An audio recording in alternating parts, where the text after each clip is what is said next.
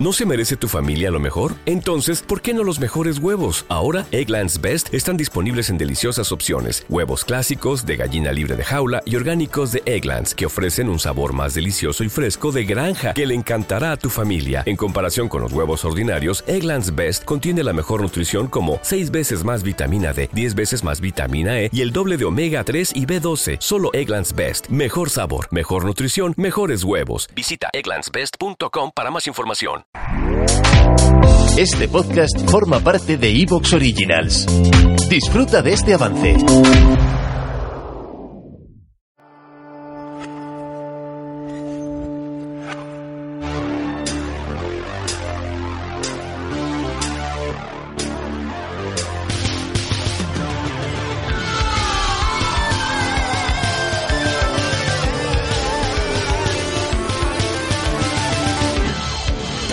Campamento Cripto.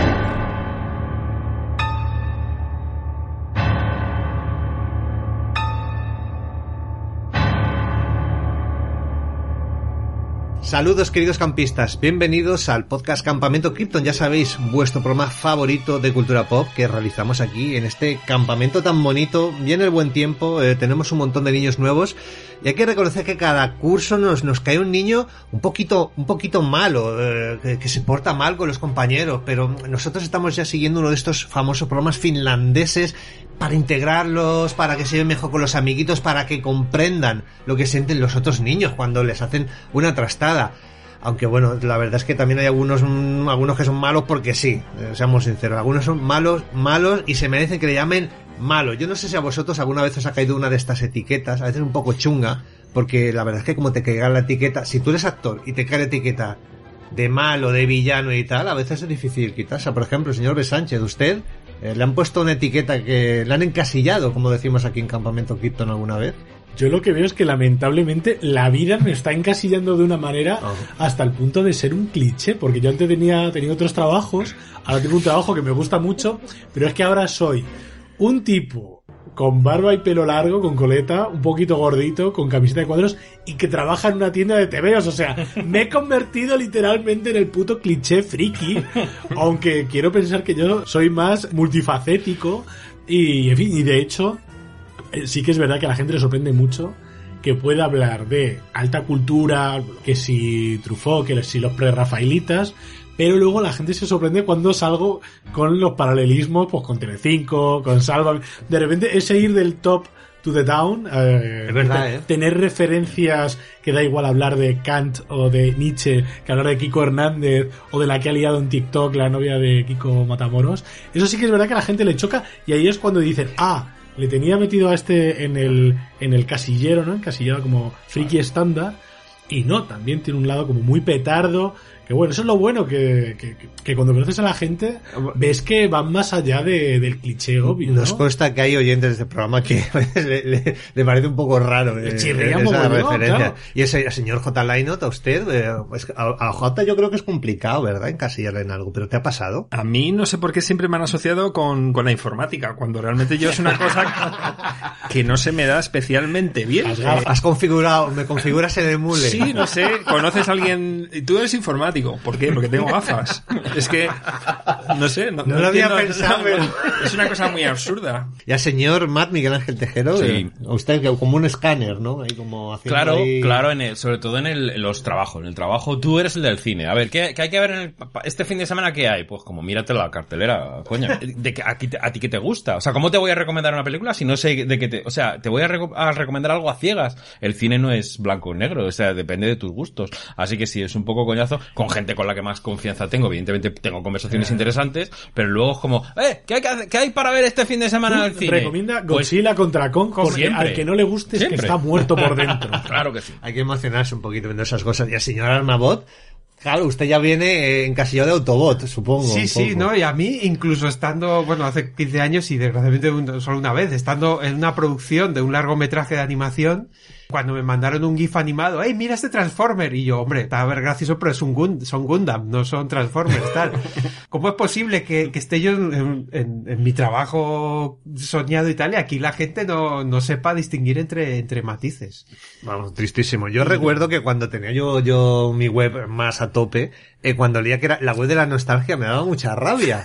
Pero si no hablo en términos nostálgicos y a- a- me cargo un mogollón de cosas que me gustaban de crío que ya ahora me parecen una mierda, un- una cosa muy oportunista. Pero nada, hay gente que veo algo del pasado, pum, nostalgia. No, no, de hecho aquí vamos a hablar de... Pero ta- también encasillan un poquito al programa, ¿no? Acampamento Sí, Cristo, sí, un verdad. poco es como no Uy, sé ochentero. qué, cultura pop, nostalgia y tal, y nosotros no hacemos nostalgia, en cualquier caso hacemos repasos históricos. Claro. Porque lo mismo vamos desde el pasado y terminamos siempre en la actualidad. Por eso, de nuevo, yo creo que algunos se queda un poquito catacroker eh, escuchando los temas de los programas. El de hoy yo creo que, que es bastante, bastante interesante para ver cómo estos actores, pues les, les colocaron esta etiqueta. Hay que reconocer que otros son actores de carácter, que han tenido eh, muchísimos papeles. Pero chico, nos acordamos de cuando hiciste de malo. Eso es así, ¿eh? Hay que decir que es complicado también ser un malo memorable, hacer un personaje, eh, un villano, un antagonista que realmente deje huella. No es tan fácil, ¿eh? De hecho, repasando muchas veces mm, pelis, dices, es que de este tío no me acuerdo. Me acuerdo que era el malo, pero ¿qué hacía, no? Estaba ahí, con sus maldades y demás, pero no. Sobre todo, yo creo que vamos a ver muchos actores que han sido condicionados por su físico. Realmente, la cara de casi todos, ¿no? Los, los, los que vamos a comentar hoy, yo creo que, que les han llevado a que los directores de casting dijeran, este, este para mi peli, este es el malo, ¿no? No solo el físico, sino también la voz. Algunos, algunos de los que vamos a mencionar, la voz también les ha marcado mucho. Te puedes encasillar porque hayas hecho de malo en alguna ocasión y haya quedado bien, pero es que luego, es que abre la puerta, aparece esa persona y sales corriendo. Entonces, es que es normal. No te fías, ¿no? Claro, No claro, te, cambias de acera. lógico. Es verdad. Bueno, ¿a quién le apetece comenzar? Entonces, Bueno, ¿empezamos con algo pues- fuerte ahí. Sí, una cara conocida, como es la de Hugo Weaving, ¿no? Este, este agente Smith.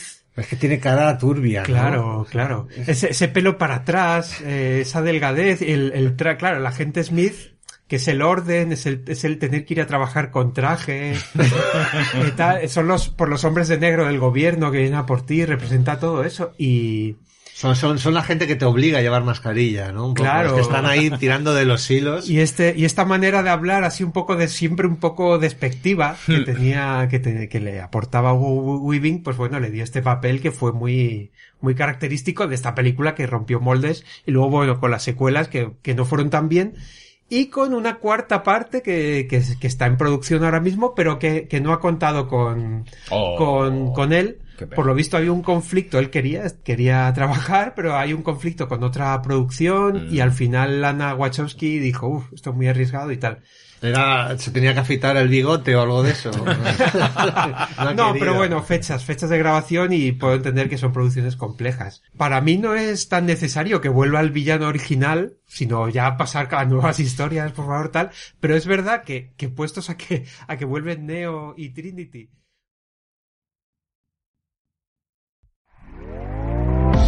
¿Te está gustando lo que escuchas? Este podcast forma parte de Evox Originals y puedes escucharlo completo y gratis desde la aplicación de Evox. Instálala desde tu store y suscríbete a él para no perderte ningún episodio.